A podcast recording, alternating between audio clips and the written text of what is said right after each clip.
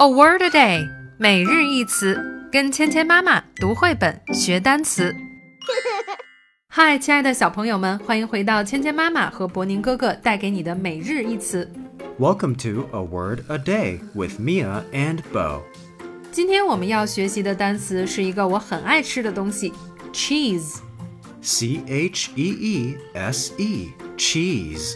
cheese 这个单词的意思是奶酪、芝士。芝士这个名字应该是音译过来的。 Cheese is a food made from milk. It can be hard or soft with different flavors. 我们来看看绘本中的句子。米娅在吃奶酪，她对旁边的小老鼠说什么呢？I am eating some cheese. Would you like to try? 我在吃奶酪，你想来点吗？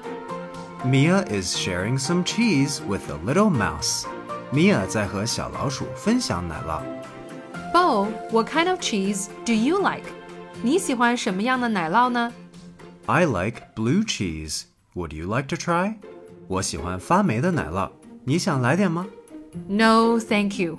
不，谢谢了。接下来我们来练习今天的跟读作业。 I am eating some cheese. Would you like to try?